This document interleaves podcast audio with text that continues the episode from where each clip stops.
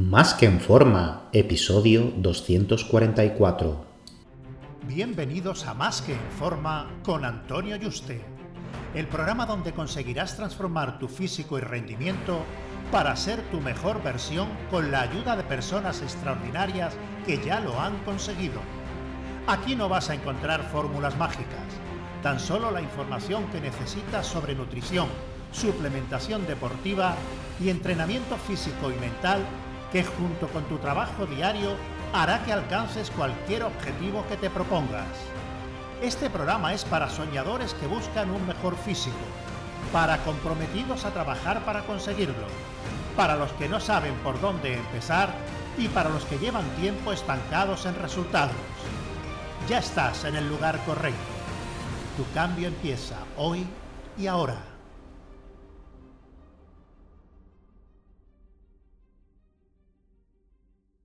Muy buenas y bienvenido a un nuevo programa. Recuerda que he abierto plazas para que puedas ser tu entrenador y dietista y trabajar uno a uno de la mano online para diseñarte tu dieta, entrenos y llevarte el seguimiento diario para que consigas tu objetivo físico y de rendimiento de la forma más rápida, segura y sostenible posible.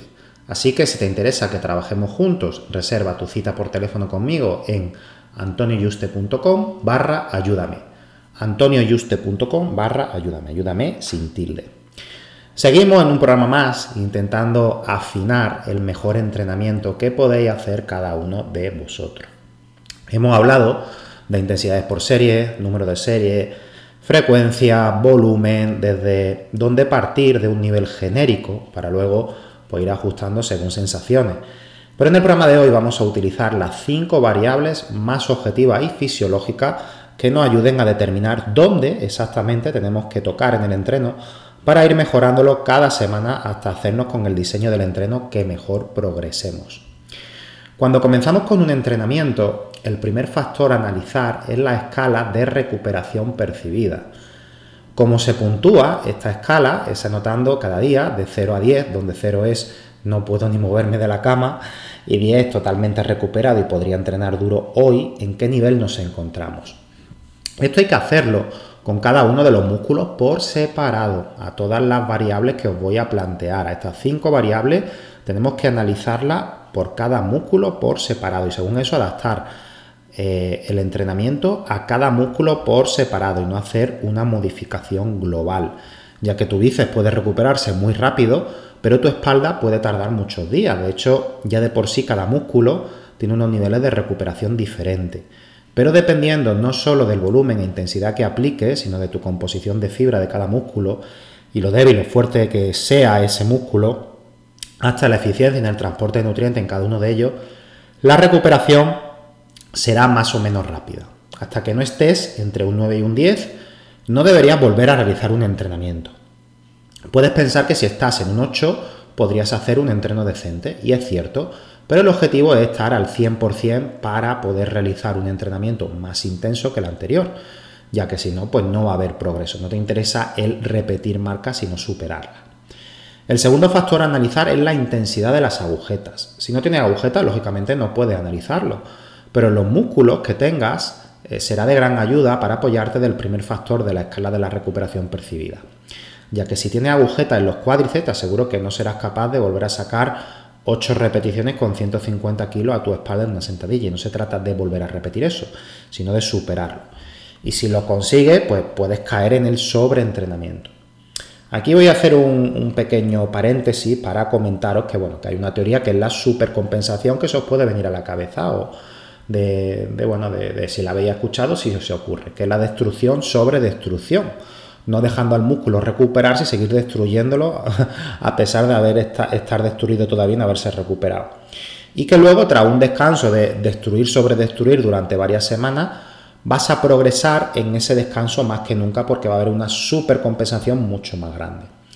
El problema de esta antigua estrategia es que si haces, o esta teoría, si haces 8 entrenos donde solo el primero estabas al 100%, no va a haber manera de ganar fuerza y por tanto músculo al entrenar con un tiro en la pierna y deshidratado de haber caminado dos días por el desierto, ¿vale? No tiene ningún sentido. Así que las agujetas tienen que haber desaparecido y la escala de esfuerzo percibida tiene que estar entre un 9 y un 10 al menos para poder darlo todo en el siguiente entreno. Luego, la progresión de las cargas. Si hay algo que ya sabes de sobra, porque lo repito siempre, es que para que puedas crear músculo tiene que haber un aumento de los pesos periódicamente. Si no hay progresión en los pesos, puede que el volumen de entrenamiento sea excesivo o la frecuencia esté infraalimentado o no descanse lo suficiente o algunas o todas esas variables, pudiéndole pues sumar mm, la del estrés además. Si esto ocurre es que algo va mal. Si ya eres un intermedio, es normal que algunas semanas no puedas progresar, pero no sacar ni una repetición más para el mismo peso en 2-3 semanas, eso ya no es normal y hay algo de, de estos factores que está fallando. ¿Cómo lo analizamos? Bueno, lo primero es que duermas tú 8 horas si no lo haces y si sigues sin progresar las cargas, mira que no estés muy bajo de carbohidratos, ya que si no estás subiendo al menos medio kilo de peso corporal en la báscula al mes, estás infraalimentado. Y si haciendo esto sigues sin añadir peso, pues reduce volumen de entreno, ya que habiendo analizado la escala de recuperación y la agujeta, podrás ver que no estás entrenando más frecuentemente de lo que debieras. Así que lo que te sobra en ese caso es volumen de entreno. Lo más seguro que serie efectiva cercana al fallo que estés haciendo en exceso. Como cuarto factor, las sensaciones que tenga en el entrenamiento no debes pasarlo por alto por mucho que diga un papel. Si te notas cansado, desmotivado, si te pesa la barra, está claro que algo no va bien. Si estas sensaciones son recurrentes durante varios días y no es de un día puntual por algo que te haya ocurrido, hay que ir reduciendo algunos factores. En estos casos, siempre que se reduce volumen y frecuencia de entreno, la persona al tener entrenos más cortos y más infrecuentemente empieza a progresar y recuperar la motivación, porque estaba claramente sobreentrenada y puede estar sobreentrenada también a nivel mental, porque hacer 30 series cada día, 6 días en la semana, aunque lo soporte, pues ocupa mucho tiempo y la motivación para cada serie es difícil de mantenerla en el tiempo. Por eso cuando se pasan a hacer unas pocas series, el entreno se vuelve tan corto que a la persona le encanta y lo da todo en las pocas series que tiene que hacer volviendo a progresar.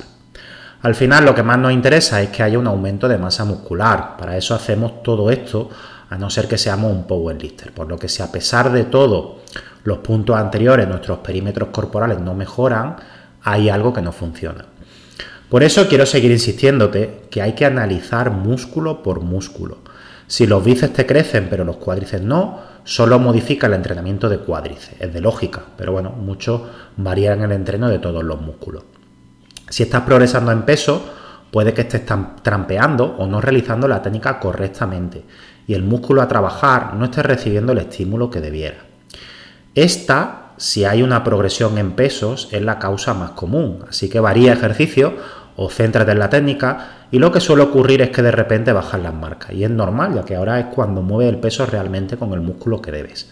Así que no debe ser un motivo para desmoralizarse, sino que ahora es cuando empiezas a medir correctamente, además de una buena ejecución y por tanto progreso.